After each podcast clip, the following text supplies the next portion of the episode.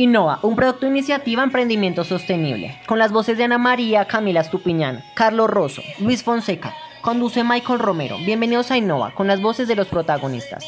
Hola familia Innova, un gusto saludarlos como siempre acompañarlos en esta tarde de viernes. Celebrar la vida y celebrar que estamos juntos aquí en Innova. Bueno, hoy tenemos una invitada muy especial que nos va a hablar de sus gustos, de sus hobbies y va a aportar un granito de arena comentándonos su punto de vista sobre la innovación.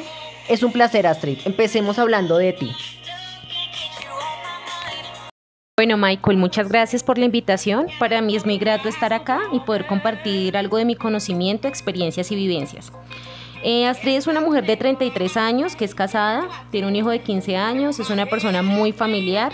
Eh, soy profesional en la administración financiera y adelanto estudios en máster de gerencia de proyectos en la Universidad de Dan, que de por sí ha incentivado en mí todo este tema del emprendimiento y la sostenibilidad, que pues ahora no es muy común en todas las universidades.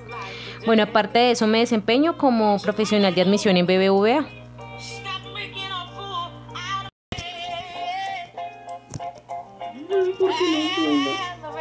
¿Qué hace Astrid cuando no está trabajando ni estudiando aparte de escuchar Innova?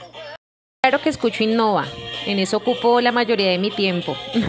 bueno, pues por lo general me gustaba ir al gimnasio, apoyar a mi, hijo, a mi hijo en sus temas de la academia de baile, él se está formando como bailarín profesional, aunque pues por el tema de la pandemia todo esto ha quedado en stand-by.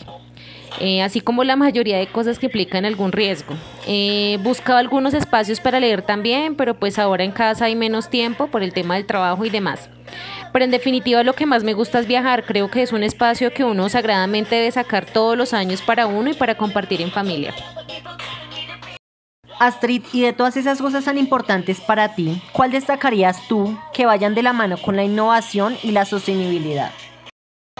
Bueno, pues todo. Yo creo que eh, pues rápidamente contarte que hacer ejercicio ahora se ha culturalizado más, ¿no? Hace 20 años no contábamos con las máquinas que se tienen ahora y además considero que las cosas ya no son tan limitadas. Antes de pensar, eh, el pensar ir a un gimnasio era tal vez para los estratos más altos y no era algo tan importante como ahora.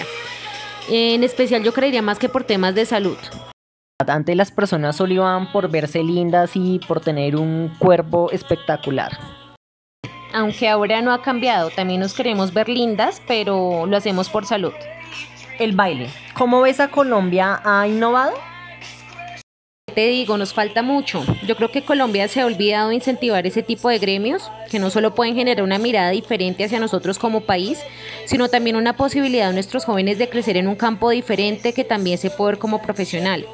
Pero la gente discrimina como si no fuera una profesión. Yo creería que en este campo hay innovación. Por ejemplo, el tema de la pandemia ha llevado a la gente, por ejemplo, a tomar clases virtuales y no da hasta la misma pena que si lo hiciéramos de modo presencial.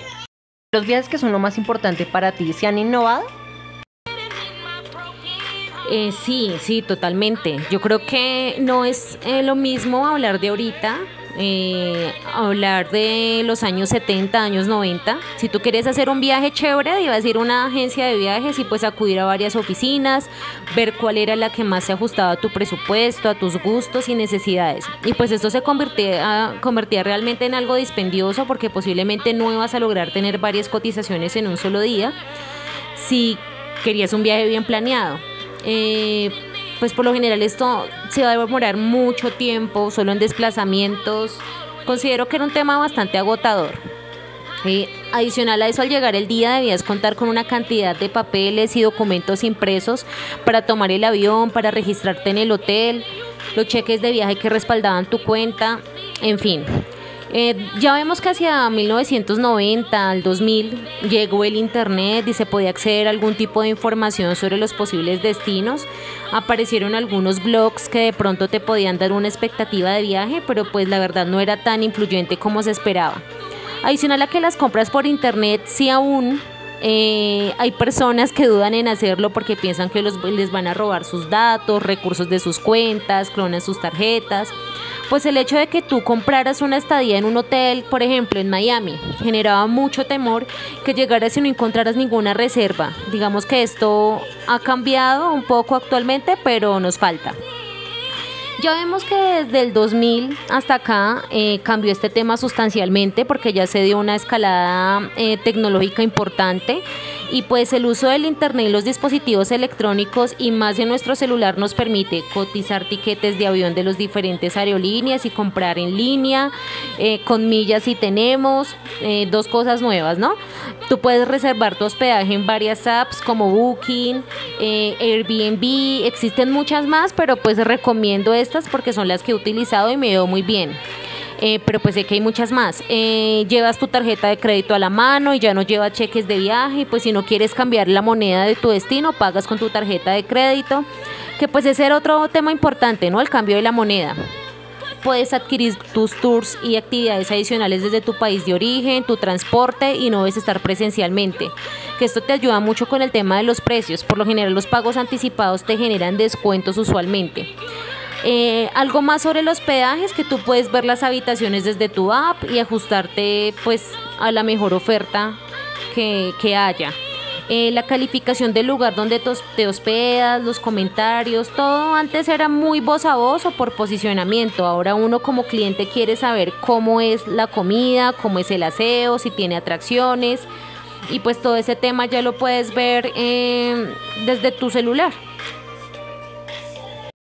ha cambiado últimamente por la pandemia? Bueno, ahora que he visto desde la pandemia que ya no te vas a la página ni a la app, eh, por WhatsApp puedes hacer el contacto inicial, por redes sociales, que creo que son las que están generando ese acercamiento con los clientes potenciales. Bueno, y con el tema de la pandemia, ¿vas a viajar pronto teniendo en cuenta todas las facilidades que ofrece la tecnología para este campo? Es lo que más deseo en este momento, pero pues el tema de la pandemia está complicado. Espero hacerlo más o menos en 10 meses, esperemos que las cosas se dan.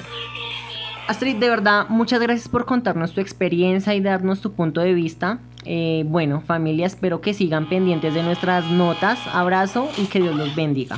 Feliz noche. Vale, Michael, muchas gracias.